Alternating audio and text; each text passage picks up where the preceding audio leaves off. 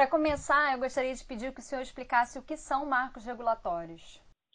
Bom, lá, os marcos regulatórios, eles, eles podem ser sintetizados como um conjunto de normas, é, um conjunto de regras, diretrizes que vão direcionar a atuação num determinado setor. Né? Um marco regulatório, ele é como se ele fosse um resumão, ele junta um monte de normas para a gente saber como é que nós vamos atuar nesse sentido. Né? Então, os marcos regulatórios, eles normalmente se aplicam uh, em alguns setores específicos, né? acho que a gente fala mais um pouquinho sobre isso uh, a seguir, mas a grande sacada é a seguinte: o agente privado, o cidadão, precisa de muita clareza de onde, como ele pode atuar. Então, o marco regulatório normalmente traz alguns elementos. Segurança jurídica. Ele passa a sintetizar questões que, por via, das, via de regra, né, acabam sendo hoje judicializadas por dúvidas, é, falta de entendimento, pacificação do entendimento. Então, o marco regulatório traz essa segurança jurídica. Ele consolida, pacifica entendimentos. Dependendo do setor e como ele é conduzido, pode trazer, por exemplo, um núcleo de liberdade econômica. Né? Então, por exemplo, é o caso do marco regulatório do saneamento básico.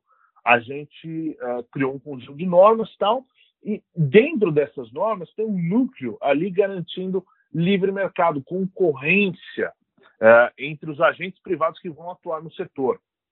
É, também é uma, o marco também é uma oportunidade de revisão de processos. Então, é uma oportunidade de desburocratização. Muitas vezes é quando a gente vai, vai rever como a gente estava fazendo aquele processo e nós vamos refazer. E nessa hora de refazer, a gente consegue cortar coisas inúteis, a gente consegue fazer coisas de uma forma mais eficiente. E, por fim, acho que eu traria o elemento da simplificação de normas. Né? Uma das coisas que no Brasil a gente fala muito é o excesso de regulamentos, o excesso de burocracia, de normas infralegais, etc. E o marco regulatório, uma vez que consolida tudo isso, ele traz mais simplificação, ele traz mais clareza de como vai ser regido aquele setor. Quais os principais setores que ainda precisam de regulamentação através da criação de marcos regulatórios no Brasil? Eu acho que hoje os marcos regulatórios, o principal foco deles é, são, são setores de prestação de serviços é, públicos, né? quer dizer, serviços é, de utilidade pública. Então, a gente sempre destaca o saneamento básico, uh, o setor elétrico, o setor de combustíveis, uh, todo esse, esse setor que, que o mercado conhece como utilities, né? as utilidades. É, claro que também dá para falar de marcos regulatórios para outros setores. Né? Então, uh, vem se discutindo, por exemplo, um marco legal para as startups, é, que não é exatamente prestação de serviços públicos, mas é um setor que precisa dessas, das mesmas características que eu citei: pacificação de entendimento, simplificação de normas, clareza, segurança jurídica. Né? Uh, o que eu vejo hoje, então, por exemplo, no, no setor elétrico, eu acho que é o caso da gente ter melhorias. Às vezes a gente já tem marcos regulatórios, mas também não quer dizer que são perfeitos. O marco legal de saneamento básico que foi é, recém-aprovado é, no Congresso, é muito bom. Nós vamos começar a sentir os efeitos agora é, dessa, de, do, desse conteúdo que foi aprovado. Talvez precise de melhorias, talvez a gente às vezes precisa de melhorias marginais. Então é função do marco também, uma vez consolidando uh, as regras dos setores, a gente poder analisar onde é que dá para melhorar. Eles passam a ser mais. Uh, eles são alvos de métricas muito mais fáceis do que quando não se tem um marco, se tem aquela bagunça legislativa. Então, o setor de energia elétrica, o que eu, que eu digo que a gente pode é, reavaliar os impactos que a gente está tendo nos últimos anos e consolidar, né, fazer melhorias marginais.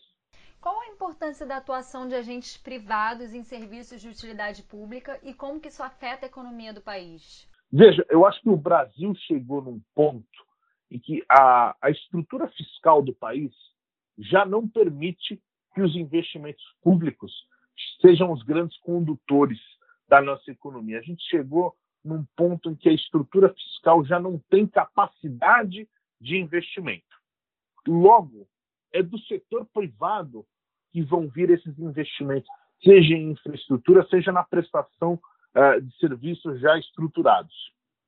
Dito isso, a importância uh, dos entes privados no jogo junto com o marco regulatório é o seguinte: a gente precisa criar bons incentivos. A gente precisa fomentar os investimentos e a gente só vai conseguir fomentar investimentos. Um dos principais pontos é com segurança jurídica. Uh, o investidor, muitas vezes, se ele souber que o retorno é baixo, que o retorno é alto, a estruturação, a estrutura de capital se ajusta e se adequa a isso. Agora, o que ele precisa é de clareza, de previsibilidade, de segurança, para saber que um ano o retorno não vai dar totalmente é, aquilo que já não, que não é esperado. Né? Então, a importância dos, dos agentes privados é essa. A nossa capacidade de investimento virá do setor privado. O que nós precisamos entregar como contrapartida é a segurança, a previsibilidade para que o investidor aloque seu capital sem medo. Se a gente tiver um, um, um ambiente hostil, um ambiente imprevisível, um ambiente onde uh, uma norma é entendida de uma forma hoje e de outra forma amanhã, isso espanta os investidores, isso espanta as empresas, os investimentos. Né? Então, é dessa forma que a gente tem que entender a participação dos, uh, dos entes privados uh, na prestação de serviços públicos, onde os marcos regulatórios são essenciais para direcionar a atuação. O, o ente privado ele reage às instituições, né? É uma máxima aí da economia que o indivíduo reage aos incentivos. Dessa forma, a gente não pode idealizar e achar que as pessoas é, vão fazer sempre aquilo que é melhor por é, livre, espontânea vontade, mas a gente pode criar mecanismos para direcionar essa boa atuação, né? criar externalidades positivas da atuação do setor privado. Então, é para isso que servem os marcos regulatórios bem feitos e bem construídos. Existe algum tipo de resistência na criação e regulamentação desses marcos? Com certeza, com certeza. Você tem muitos grupos de pressão grupos de interesse que não têm interesse nenhum em ter, por exemplo, uh, concorrência em alguns setores. Então, marcos regulatórios que trazem o espírito de livre mercado e concorrência uh, acabam incomodando esses grupos já consolidados. E aí, isso, eu estou falando de grupos que podem ser privados ou públicos. dando alguns, alguns exemplos.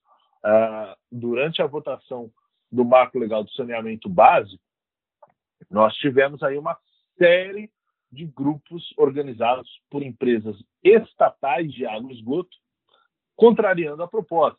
Né? E aí você tem as alegações mais absurdas possíveis, etc. Mas é um lobby muito forte presente nas comissões do Congresso, presente nos gabinetes do Congresso. Por que isso? Hoje, pegando especificamente o caso do saneamento básico.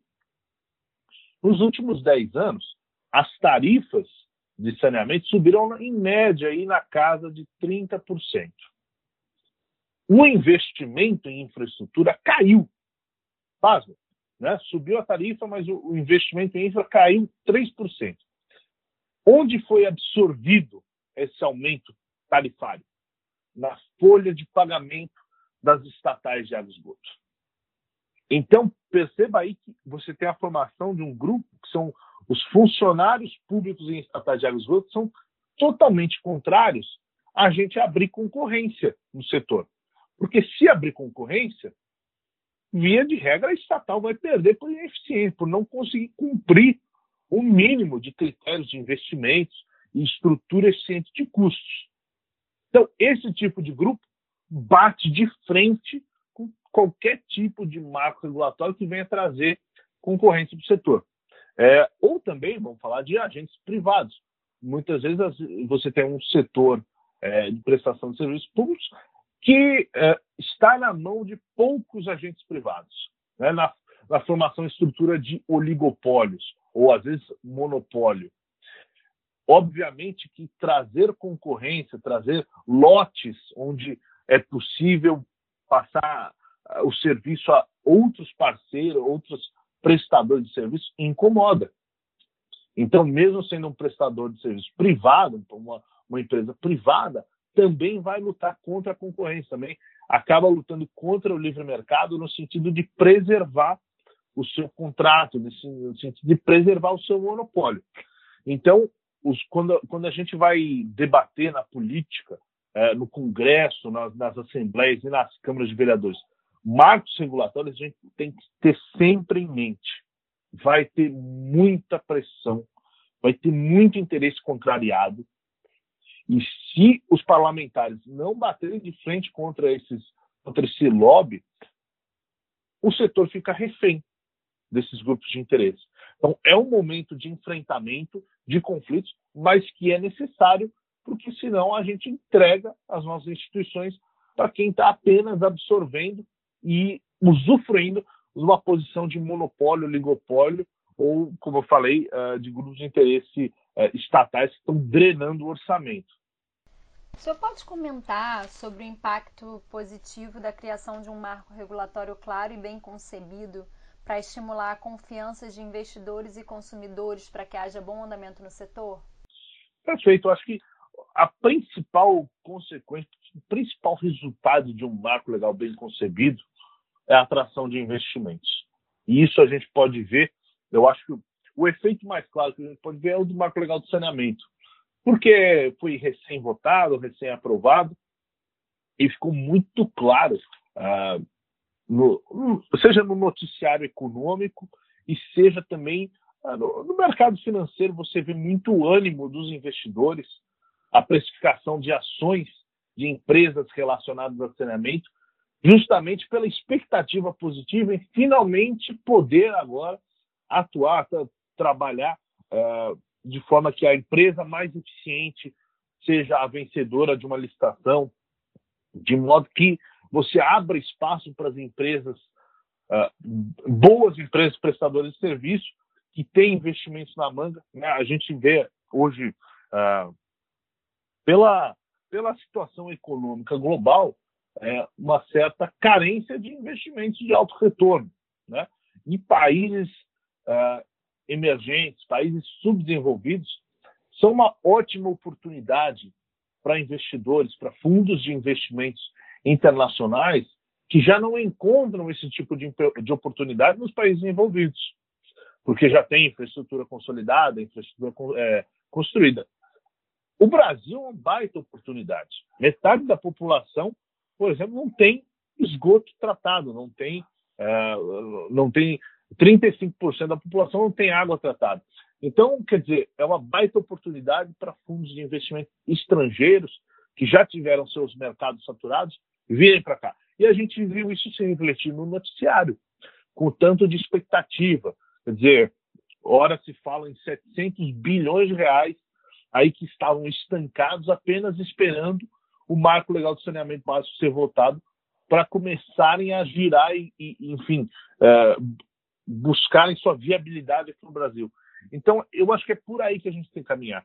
Se reconhecemos o efeito positivo de marcos regulatórios bem construídos, que trazem segurança jurídica, um núcleo de liberdade econômica, desburocratização e simplificação de normas de um setor, então vamos por aí, porque isso atrai muito investimento, isso dá segurança ao investidor, dá previsibilidade uh, das instituições, e é isso que faz um país prosperar ou não, né? a previsibilidade das normas.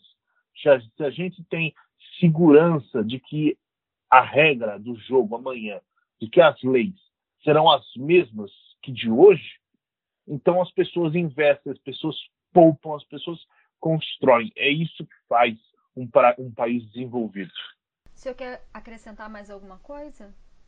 Eu acho que, só para finalizar, então, uh, o nosso grande dilema, eu acho é um dilema uh, de todo mundo, sempre foi entender o desenvolvimento de países. Né? Por que, que alguns países são ricos, outros países são pobres? E a resposta, via de regra, está nas instituições, está nas regras do jogo. Então, boas instituições são aquelas que incentivam a, a, o investimento, incentivam a atividade empreendedora, incentivam a concorrência, os ganhos de eficiência. E, nesse sentido, um marco regulatório serve para isso. É uma instituição que pode ser boa ou pode ser ruim, dependendo de como ela é construída. E se for um marco regulatório bem construído, ele vai trazer justamente os incentivos que toda a humanidade procura para desenvolver uma nação. Fomentar os investimentos privados, fomentar a atividade empreendedora, a inovação, a construção, a prosperidade do setor. Então, eu, eu, eu até amplificaria. Né? Se a gente busca um país desenvolvido, é pelo conjunto de marcos regulatórios, é pelo, pela qualidade dos marcos regulatórios que a gente consegue chegar lá ou não.